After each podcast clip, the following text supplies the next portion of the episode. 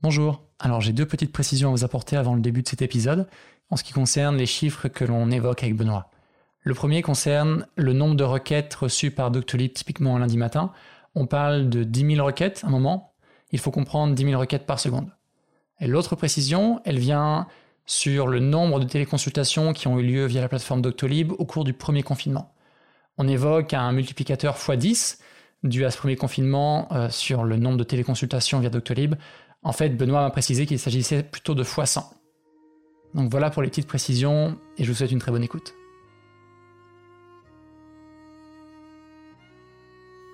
Bonjour à toutes et à tous et bienvenue dans Postmortem. Je m'appelle François et aujourd'hui on se retrouve pour un épisode sur le format phare du podcast puisque l'on va vraiment parler d'un incident survenu au cœur d'un service informatique et présenter comment celui-ci a été découvert, résolu, ce qui a marché et moins bien marché dans sa résolution et surtout les leçons tirées de cet événement. Pour discuter de cet incident, j'ai la chance de recevoir aujourd'hui Benoît Lafontaine, Engineering Director chez Doctolib. Enchanté Benoît. Bonjour François, merci beaucoup pour l'invitation. Alors Benoît, avant de zoomer sur l'incident auquel euh, tu as fait face avec ton équipe il y a, il y a peu, est-ce que tu pourrais nous résumer brièvement l'activité de Doctolib et vos principaux services? Eh bien, bien sûr. Donc Doctolib, c'est plus trop une start-up puisque ça a été commencé en 2013 par euh, trois fondateurs et qui a pour but une grande vision de transformer le système de santé et de l'améliorer. Et pour ça, aujourd'hui, on a deux services phares le premier étant la prise de réservation en ligne pour les docteurs. Et à côté de ça, on a aussi euh, tout ce qui est téléconsultation. Et derrière la prise de rendez-vous, la prise de réservation, c'est vraiment tout un agenda, un gros système d'agenda qu'on met à disposition aux praticiens et aux services de santé. Donc quelques chiffres pour vous présenter aussi euh, la dimension de Doctolib.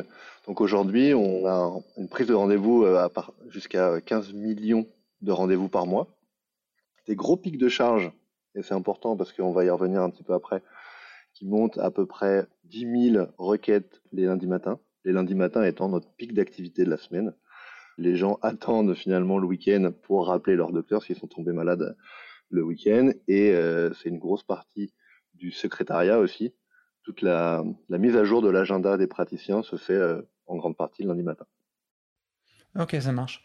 Par rapport à l'actualité, est-ce que vous avez eu des pics de, euh, de demandes, étant donné la période sanitaire le, et avec le Covid? Est-ce que ça s'est traduit vraiment par une augmentation claire de, de la charge sur vos services de prise de rendez-vous ou de téléconsultation principalement? Alors, lors de la première vague, c'est sûr qu'il y a eu un impact très fort sur notre service. Un premier en baisse, puisque finalement, il y a beaucoup de gens lors de la première vague de confinement qui ont renoncé à aller vers leurs praticiens donc une baisse d'activité, et aussi des activités qui étaient euh, soit fortement diminuées, soit quasiment à l'arrêt. Je pense notamment à tous les kinésithérapeutes ou les ostéopathes et ces personnes. Donc il y a eu une baisse de prise de rendez-vous et d'activité sur notre euh, plateforme. Par contre, il y a eu une explosion complète de la téléconsultation, puisque c'était vraiment une alternative qui était peu connue auparavant par des, médecins, que nous, on essaie vraiment de, de pousser fortement et d'essayer de, d'augmenter finalement la téléconsultation, le nombre de téléconsultations.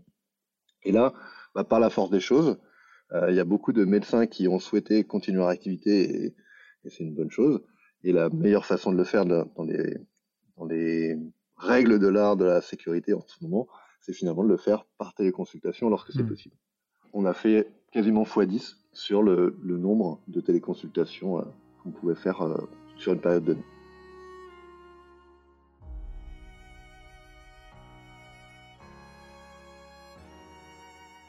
Alors on va voir que cette question d'élévation de charge est très importante dans la suite de notre discussion, puisqu'effectivement c'est à la suite d'une élévation imprévue, soudaine, de charge que votre infrastructure a été soumise à une grosse pression, qui a mené à un incident ou au moins une, dégradation de service. Est-ce que tu peux nous parler un petit peu plus de cet événement, de cet incident, Benoît, et euh, à commencer peut-être par la façon dont vous l'avez découvert Alors dans un premier temps, comment on s'est aperçu qu'il y avait un problème? Euh, bah, c'était juste notre équipe DevOps en charge de l'infrastructure et des serveurs qui ont eu une alerte. Donc ça, ça s'est bien passé pour le coup. Donc on a des, des alertes euh, Datadog et un outil de monitoring avec un PagerDuty qui est un système aussi d'alerting. Mhm. Donc on a notre euh, ce qu'on appelle chez nous un Duty Ops, donc notre DevOps qui est chargé de regarder si tout va bien, qui reçoit cette alerte là et qui voit du coup un indicateur qu'on suit, c'est finalement le, le request queuing de notre plateforme. Alors request queuing, pour expliquer un petit peu, c'est qu'en fait, un serveur web, c'est finalement quelque chose qui répond à une demande. Donc il y a un utilisateur qui fait une demande sur un serveur et le serveur va apporter une réponse. Un parallèle qui est assez simple à voir, c'est euh, on imagine un, guichet ou plein de guichets à la SNCF par exemple. Et ben, vous arrivez, vous avez une demande, vous voulez faire un, émettre un billet. Vous arrivez, est-ce qu'il y a un billet qui est libre? Oui, j'y vais et euh, j'accède à cette demande, on me donne une réponse. Là, un petit peu, c'est exactement la même chose je veux faire une demande de prise de rendez-vous, donc via le site. Est-ce qu'il y a quelqu'un qui est disponible? Si oui, bah, on me donne la réponse très rapidement. Sinon, bah, j'ai une file d'attente, request queuing, file d'attente, hmm. et là j'attends. Donc nous, notre but, c'est que notre plateforme, il n'y ait jamais de request queuing, parce qu'on a vraiment envie que ce soit hyper performant et qu'on ait des réponses euh, quasiment instantanées. Et là, en quelques dizaines de secondes, en fait, on a ce request queuing, ce temps d'attente qui augmente fortement. Et donc ça, c'est un problème. Donc là, on se dit, il y a un problème sur notre plateforme et on, va en crise. Chez nous, qu'on appelle crisis. On aime bien les anglicismes, mais voilà, on part en crise.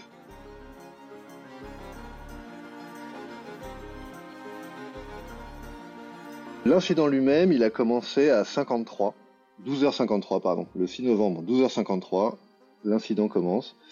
La personne le détecte, analyse et lance notre gestion de crise. Donc ça, ça dure euh, bah, 3 minutes. À 56, on a plusieurs personnes qui sont alertées par des SMS pour dire, bah voilà, il y, y, a une crise parce qu'il y a un request queuing, un temps d'attente qui euh, grandit trop fort.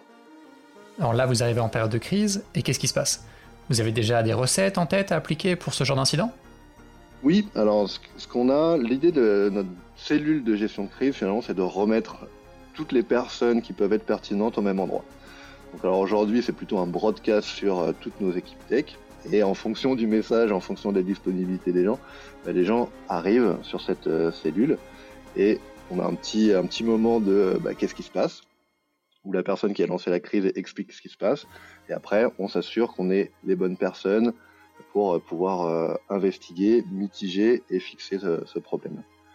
Donc là, ce qui se passe à ce moment-là, c'est qu'on est, euh, quelques-uns, doit être une dizaine de personnes à, regarder. Et il y a vraiment cette partie vraiment de qualification pour savoir, ok, ben, est-ce qu'on a, est-ce qu'on comprend d'où ça vient, est-ce qu'on comprend ce qui s'est passé pour avoir la meilleure action la plus rapide pour pouvoir mitiger et fixer le, problème? Ok. Donc là, les premières choses qu'on fait, ben, c'est de regarder est-ce qu'il y a eu un déploiement du code un petit peu avant ou des modifications sur notre infrastructure? Il s'avère que non, et donc on essaie d'expliquer, puisque d'habitude ça arrive pas comme ça. Nous on a la chance peut-être d'avoir un trafic qui est relativement prédictible. Donc même si on a des pics, comme je disais par exemple le lundi matin, après on, c'est hyper prédictible. Entre 10h et midi, il va y avoir du, trafic. Entre 14h et 16h aussi. Et on a après des, choses qui descendent, qui croient très très euh, linéairement. Donc là on s'aperçoit qu'il n'y avait pas eu de modification. Et en essayant d'expliquer, on cherche ce qui se passe. Il est presque 13 heures et on se dit, bah, est-ce qu'il s'est passé quelque chose euh, à la télé? Hmm. Est-ce qu'il y a quelque chose qui aurait pu expliquer finalement cette euh, ce charge de trafic?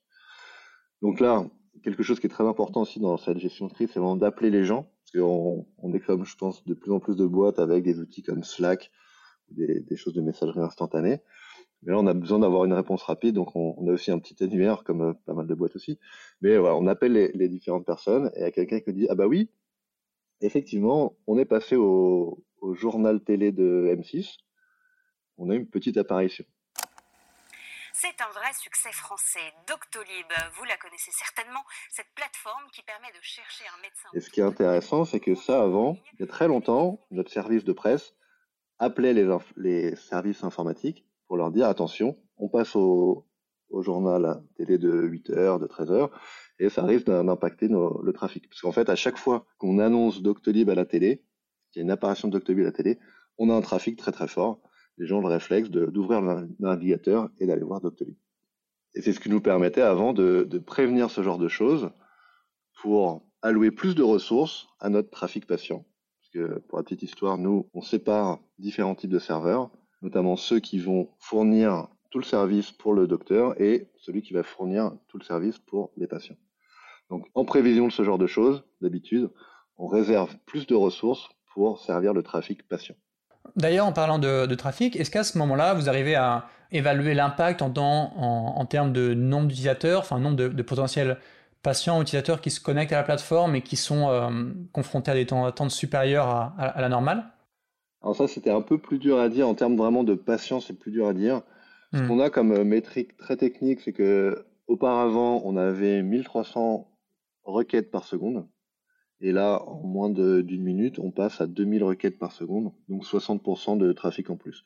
Donc on peut à peu près se dire que c'est 60% de patients en plus qui arrivent sur notre, notre plateforme en moins d'une minute. Ok. Du coup, là, c'est le moment où vous avez cette prise de conscience que vous êtes passé au JT.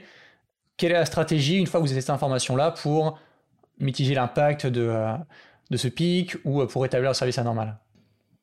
Très bonne question et très intéressant parce qu'en fait, le temps qu'on ait cette information et qu'on vérifie, est-ce qu'on a fait des déploiements? Non. Est-ce qu'on a changé quelque chose sur l'infrastructure? Non.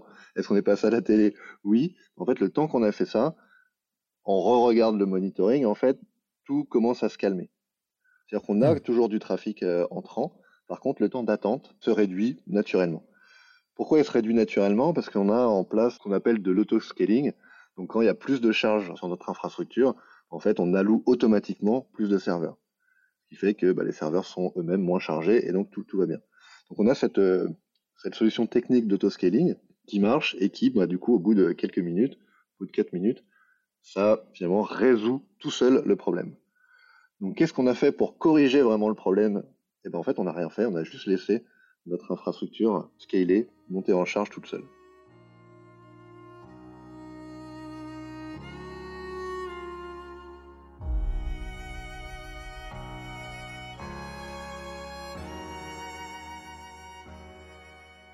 qu'on fait après ça, c'est vraiment d'essayer de comprendre ce qui s'est passé et voir comment est-ce qu'on peut le prévenir, le mitiger par la suite.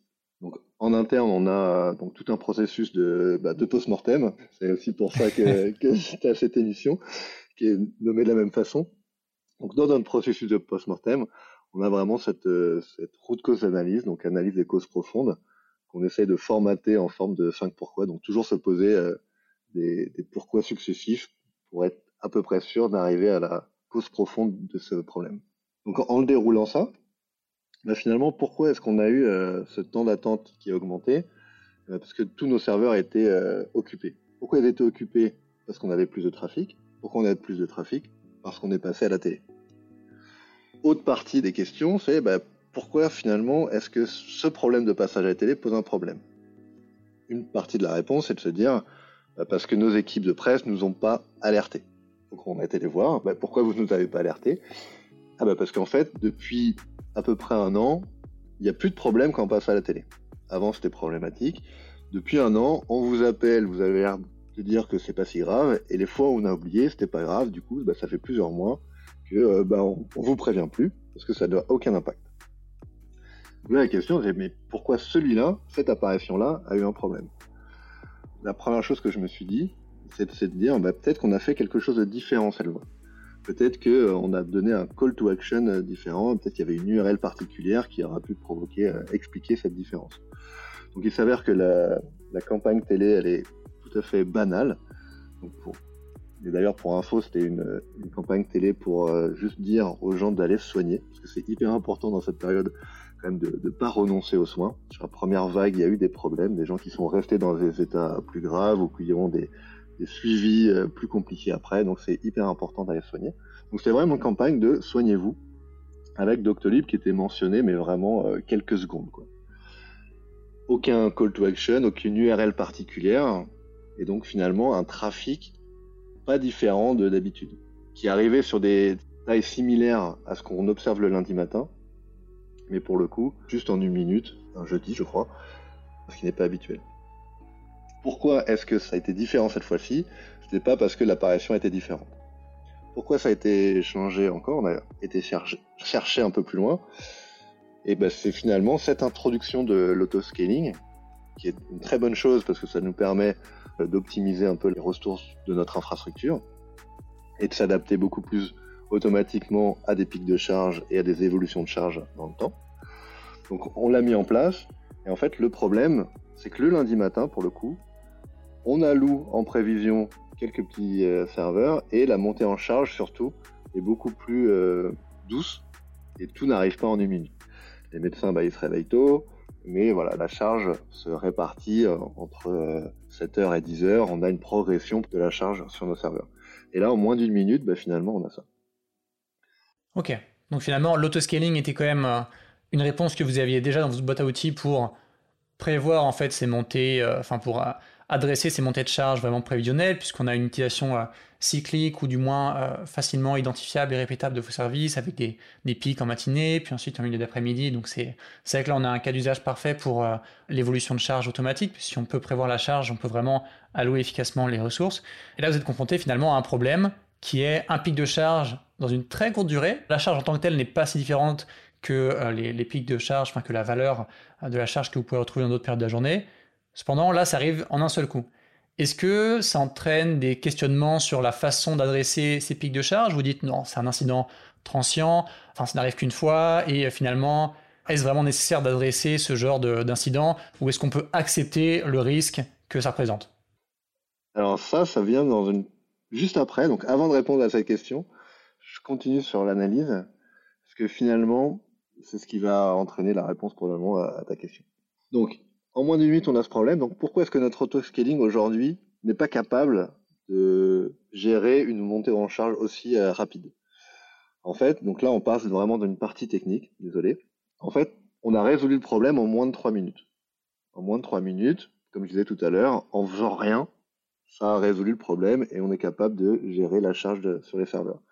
Enfin, en faisant rien, en ayant déjà au préalable réfléchi à ce genre de problématique de montée de charge et en ayant une infrastructure capable d'augmenter euh, le nombre de ressources allouées lorsqu'un pic de charge arrive. C'est ça, on laisse faire ce qu'on avait déjà fait avant, mais sur le moment, effectivement, on, regarde ce qu'on a fait avant marcher. Donc en moins de 3 minutes, ça marche. Et le problème, c'est que là, donc, euh, comme je disais, la montée en charge s'est fait en moins d'une minute. Donc derrière tout ça, il y a, on a pas mal de choses un peu techniques, mais bon, bref, on a notre application qui doit se monter sur des pods Kubernetes. Ces pods Kubernetes, ils doivent se mettre sur des serveurs. Lancer un pod Kubernetes, ça se fait en moins d'une minute, en 40 secondes à peu près. Et là, sur le coup, ce qui nous a posé problème, c'est vraiment d'avoir des serveurs disponibles sur euh, notre hébergeur. Et ça, ça met plus de temps, le temps de les allouer et le temps de les configurer. Tout ça, c'est automatique, mais tout ça mis bout à bout, ça met euh, trois minutes. C'est pour ça qu'on a trois minutes de période où on a eu un problème. Et donc, après, la question, bah, c'est exactement euh, celle que tu poses, c'est bah, finalement, est-ce qu'on est content avec ces trois minutes ou pas? Ou est-ce qu'on doit faire quelque chose? Donc, trois minutes, pour nous, c'est pas acceptable, c'est ce qu'on se dit. C'est que trois minutes, ça va, ça va pas, et il faut aller moins. Donc, il y a des choses qu'on peut faire assez rapidement là-dessus. Hein. Typiquement, essayer d'avoir que la partie pod Kubernetes à faire et pas la partie serveur. Ça, c'est quelque chose qu'on va essayer de mettre en place qu'on va mettre en place de toute façon. Et ça va nous permettre de réduire le temps, pas d'indisponibilité, mais de perturbation, on va dire, de 3 minutes à 1 minute. Après, on peut aussi aller plus loin et se dire, bah, finalement, on réduit encore en allouant encore de, en réserve beaucoup plus de ressources. Mais finalement, ça, il y a un problème parce que si finalement on se réserve le maximum de ce qu'on connaît, bah, à quoi faire notre autoscaling? Plus à grand chose et donc on n'est plus aussi élastique que ce qu'on voudrait. Donc on a cette question qui n'est pas encore totalement résolue, mais c'est est-ce qu'on accepte un temps de perturbation de 40 secondes ou pas? Donc ça, on va, le faire plus tard, je ne peux pas te donner la réponse maintenant. Et par contre, en termes de mitigation, ce qu'on a fait, c'est de se dire, bah, on revient sur le process avec notre service de presse pour se dire, bah, quand vous savez qu'on a des apparitions télévision, eh ben, prévenez-nous un petit peu avant, comme ça on est capable de le prévoir. Donc en résumé, les deux actions principales qui ressortent du bilan de post-mortem en termes de mitigation-prévention, on a d'une part, euh, d'un point de vue technique, cette, euh, ce nouvel action item à la roadmap qui est mise en place, enfin réduire le, temps de, euh, de, réparation de 3 minutes à 40 secondes, temps de déploiement d'un pod. Et d'un point de vue organisationnel, il y a également bah, rétablir la communication entre l'équipe presse pour signaler des passages dans les médias avec l'équipe tech pour peut-être prévoir des pics de charge. Est-ce qu'il y a d'autres éléments en plus de ces deux, euh, deux actions? Oui, oui, oui, il y en a un que j'ai failli oublier mais qui est hyper important. C'est qu'aujourd'hui, donc la façon dont on fait notre auto-scaling, en fait, il est positionné à un niveau assez haut de charge sur nos serveurs. On a un certain pourcentage de charge sur nos serveurs et aujourd'hui, quand ça dépasse 60%, on va allouer d'autres serveurs. Et donc, entre 60% et 100%, on n'a plus beaucoup de marge. Donc, on n'est pas capable de gérer beaucoup plus de trafic. Donc, quand on a des changements de trafic tels qu'on l'a eu vendredi, bah, ça, c'est pas, c'est pas suffisant. Donc, une idée, très simple pour le coup, c'est juste d'ajuster ce petit paramètre et de descendre de 60% à 30%, ce qui fait que naturellement, en plus, bah, ça revient sur l'action d'avant, ça va nous allouer plus de ressources au début, un petit peu, et surtout, on va pouvoir faire donc un petit x2, x2,5, sans finalement changer euh, grand-chose. Et ce serveur-là, les serveurs existants vont pouvoir tenir la charge sur, euh, sur cette montée pendant un peu plus de temps. Voilà, en se disant finalement l'objectif c'est que le processeur entre 30% d'utilisation et 100% d'utilisation au moment où ça commence à saturer et puisse plus la machine puisse plus servir des, requêtes, on a eu le temps de déployer des machines ou des pods supplémentaires pour venir combler, euh, combler cette charge. Exactement. Il y a une chose qu'on a faite aussi, et qui est important de noter, c'est que c'était un problème très infrastructure finalement, mais ça ne nous empêche pas de regarder ce qu'on a fait sur le code. Parce qu'il y a typiquement une question qu'on s'est posée, c'est finalement, est-ce qu'on n'aurait pas introduit un problème de performance sur notre homepage ou, ou les quelques actions que les gens font quand ils voient Doctolib à la télé? Est-ce qu'on n'a pas introduit quelque chose là-dedans? Donc il y a toujours cette, euh, cette question à se poser de bah, finalement, est-ce que notre code à nous, notre code applicatif finalement, est assez optimisé ou pas? Parce que s'il n'est pas assez optimisé, c'est peut-être un problème qu'on voit d'un point de vue infrastructure, mais finalement la route cause serait plutôt applicative. Donc même si ça n'a pas abouti, on a été chercher, enfin ça n'a pas abouti ici, on a été chercher finalement s'il y avait des routes causes dans notre code applicatif. Et il s'avère que non. Du coup, euh, on été plutôt content.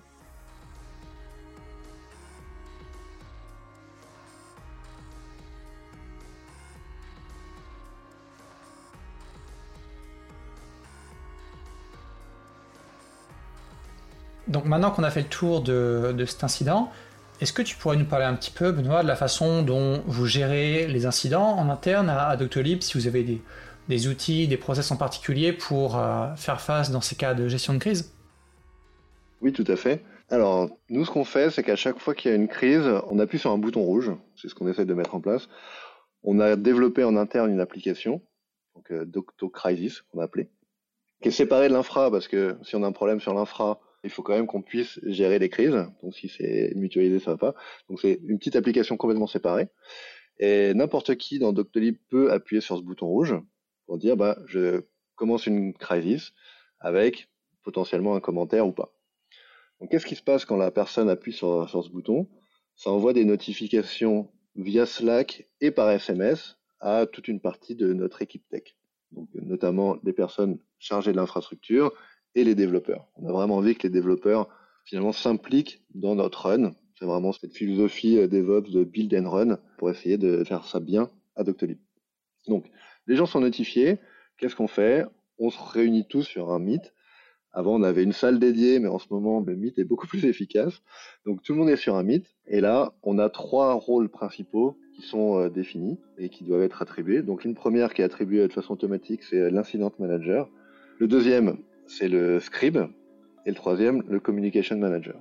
Donc le scribe, le plus simple, c'est quelqu'un qui finalement retranscrit tout ce que les gens disent dans notre application d'Octocrisis pour pouvoir revenir après, et notamment lors des post-mortem, sur euh, ce qui s'est passé et pouvoir s'apercevoir que ah bah, à partir du moment où on a trouvé la cause et le moment où on l'a résolu, il s'est passé tant de temps de façon très précise. Pouvoir aussi déceler des choses de euh, telle personne avait dit ça, et en fait, 15 minutes après, on s'aperçoit que personne ne l'avait pris en compte, donc comment on pourra améliorer ce, processus-là.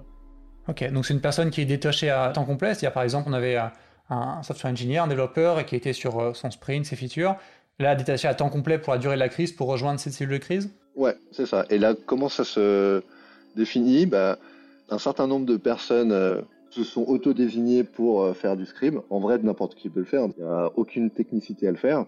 Mais il y a des gens qui aiment bien le faire aussi parce que c'est une façon d'apprendre euh, hyper efficace. Lors des incidents, en fait, on voit pas mal de choses et tous les gens qui sont script finalement découvrent euh, et comprennent beaucoup plus de choses sur notre application. Donc il y a pas mal de gens qui aiment bien faire ça et qui se portent volontaires pour avoir ce rôle. Donc dès qu'ils ont ce petit SMS ou qu'ils voient la notification sur Slack, ils viennent dans l'application s'inscrire à dire bah moi je suis scribe et commencer à taper tout ce que les gens sont en train de dire sur le Meet. Deuxième rôle, le communication manager. Donc là, il y a quelques personnes qui sont identifiées et eux, leur rôle, c'est de gérer toute la communication interne-externe. Interne à Doctolib, externe à l'extérieur dans le monde entier. Pourquoi ça? Parce qu'en fait, quand on a des crises qui sont un petit peu impactantes, il y a un réflexe que tout le monde va avoir, c'est finalement de demander des nouvelles. Alors, on en est où? Qu'est-ce que je dois dire à mon docteur qui est en train de m'appeler? Qu'est-ce que je dois répondre euh, sur les Slack où les gens me posent des questions? Est-ce que je mets quelque chose sur notre site web pour prévenir les gens? Et en fait, tout ça, c'est autant d'interruptions pour notre cellule de crise. C'est pour ça qu'on a mis ce, ce petit proxy pour prendre des informations de la cellule de crise, pour savoir ce qui s'est passé, et pour pouvoir donner ces informations centralisées à tout le monde dans Doctolib et aussi, on doit dire, à l'extérieur. Quand on doit le dire à l'extérieur, on a aussi notre service de com qui regarde et aussi qui valide un peu ce qu'on est en train de dire pour être sûr que on n'envoie pas des choses fausses euh, à l'extérieur. Le communication manager, c'est vraiment notre, notre rempart aux interruptions qui viennent de l'extérieur. Et le dernier rôle qui est l'incident manager, bon celui-là il est primordial dans la gestion de crise, c'est la personne qui va essayer de garder le calme un petit peu et s'assurer qu'on avance bien dans les bonnes directions, que les bonnes actions sont prises et avancent. Alors pourquoi? Parce qu'en fait, euh, quand on est en crise, il y a tout le monde qui a plein d'idées, envie de faire plein de choses. Donc souvent on se retrouve, enfin si on fait rien, des gens qui sont plusieurs sur la même action et une action qui est complètement délaissée. Donc typiquement, nous, il y a, souvent euh, des grands types d'actions qu'on essaie de faire.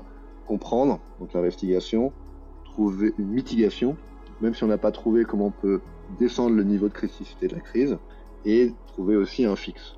Donc si on n'a que des gens qui sont sur le fixe, typiquement, et qu'on n'a personne qui cherche à mitiger le problème, on est plutôt sur des solutions moyen long terme et pas sur la solution court terme. Donc c'est hyper important d'être sûr que on a une personne au bon endroit. Et pareil sur les possibilités de mitigation, il y a souvent plusieurs options qui sont euh, possibles. Donc si on a la chance d'avoir plusieurs personnes, c'est bien d'avoir d'avoir plusieurs équipes finalement pour aller voir euh, différentes pistes. Et essayer d'éviter les ce qu'on appelle des surcrises. Donc en essayant de bien faire, en essayant de, résoudre les choses, il est possible que si on n'y réfléchisse pas un petit peu, eh ben, en fait on provoque des surincidents. Et ça c'est le pire qu'on puisse faire, c'est-à-dire qu'on a un incident, peut-être qu'il était euh, important, peut-être euh, pas si important que ça, et en fait dans la précipitation, et ben, il est possible qu'on fasse des choses encore pires. Donc ça, c'est vraiment le, ce qu'on cherche à éviter à tout prix.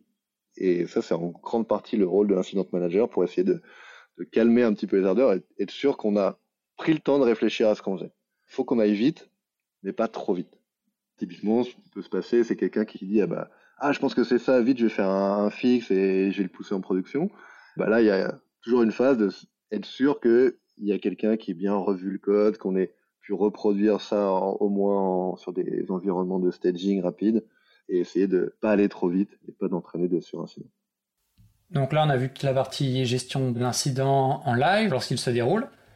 Maintenant, est-ce que tu peux nous parler un petit peu de la façon dont vous gérez vos post-mortem Donc une fois que l'incident est clos, comment est-ce que vous organisez pour vraiment capitaliser sur ce qui s'est passé pour éviter que ça se reproduise? Oui, tout à fait. Donc c'est notre process qu'on appelle de post-mortem. Donc à la fin de la crise, quelque chose qu'on fait aussi, c'est de prendre un maximum de notes pendant que les gens sont encore dans cette petite cellule de crise. Parce qu'on a eu euh, plusieurs fois des, choses, on s'est dit ah bah finalement quand on écrit le post-mortem quelques jours après, eh ben, on a un petit, peu, un petit peu oublié ce qui s'est passé. On avait, je suis sûr qu'on avait une bonne idée, mais on l'a oublié. Donc ça c'est dommage. Donc à la fin de la crise, on essaie de réunir toutes les notes importantes, toutes les questions qu'on s'est posées et tous les petits problèmes. Après vient notre euh, processus de post-mortem. Donc, à la fin de la crise, il y a un post-mortem honneur qui est désigné. Donc, c'est lui qui est en charge d'écrire ce post-mortem. Pas forcément lui qui va tout écrire, mais qui va être en charge de le faire avancer. Il est désigné, il le fait. Donc, c'est quelque chose qui est hyper important. On a, un SLA qu'on essaie de tenir, de se dire en moins de 5 jours qu'on publie le document.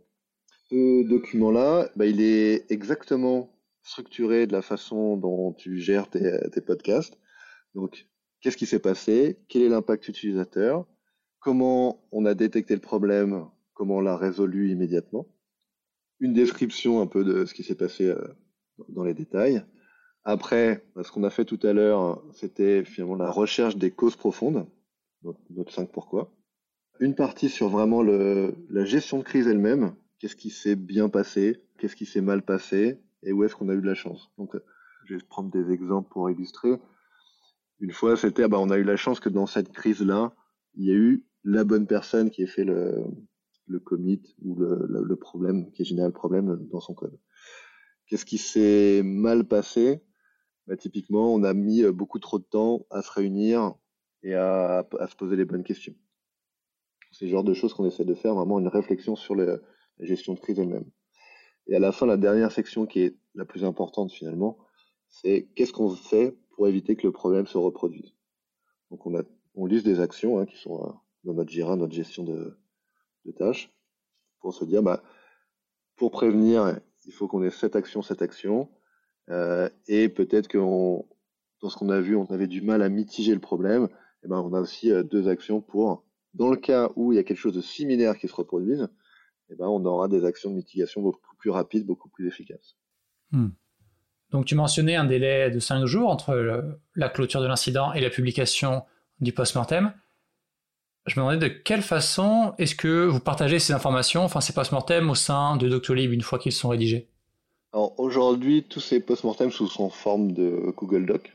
Et ces Google Docs sont dans un répertoire qui s'appelle post-mortem, avec leur petit numéro. Donc on peut tous y accéder. En tout cas, sur la publication, bah, une fois qu'on est satisfait de notre document, qu'on a bien été chercher les causes profondes du problème et qu'on a les bonnes actions, en fait, on publie ce post-mortem en interne à toute l'équipe tech. Avant ça, on a aussi une étape de relecture où en fait, on s'assure qu'il y ait au moins trois personnes et souvent les gens qui sont reliés de près ou de loin à la crise pour être sûr que bah, on a été au bout de ce post-mortem et qu'on n'a pas fait ça euh, juste pour le faire. Donc on essaye vraiment d'avoir un regard critique sur ce qu'on écrit, sur l'analyse de nos causes profondes et sur les actions qu'on met en place. Avant de conclure, est-ce que tu aurais une ressource à recommander à nos auditeurs et à nos auditrices en ce qui concerne des bonnes pratiques pour la rédaction des passeports ou la gestion de crise? Alors j'en ai un qui n'est pas forcément relié à, au monde de, de la tech, quoique, mais plutôt justement à cette euh, gestion de crise et aux différents problèmes. Donc j'aime beaucoup le podcast qui s'appelle Super Fail euh, France Culture ou France Inter, je sais plus, mais qui parle finalement de d'échecs ou en tout cas de problèmes qui sont arrivés. Et des fois justement on a une petite vue sur euh, certains processus de gestion de crise dans certains secteurs, pas forcément euh, tech d'ailleurs, mais hyper intéressant. Ok, bah je mettrai dans la liste de recommandations dans les notes d'épisode. Donc encore une fois, je te remercie Benoît pour ton partage sur, euh, sur cet incident et votre fonctionnement interne pour la, collecte des post-mortem. pas de problème, ça fait super plaisir d'être là. Et je vous donne rendez-vous dans deux semaines pour un prochain épisode de post-mortem. D'ici là, portez-vous bien. Il s'agissait donc du cinquième épisode. Si celui-ci vous a plu, n'hésitez pas à le partager, à l'envoyer à un collègue, à une amie. On se dit à une prochaine.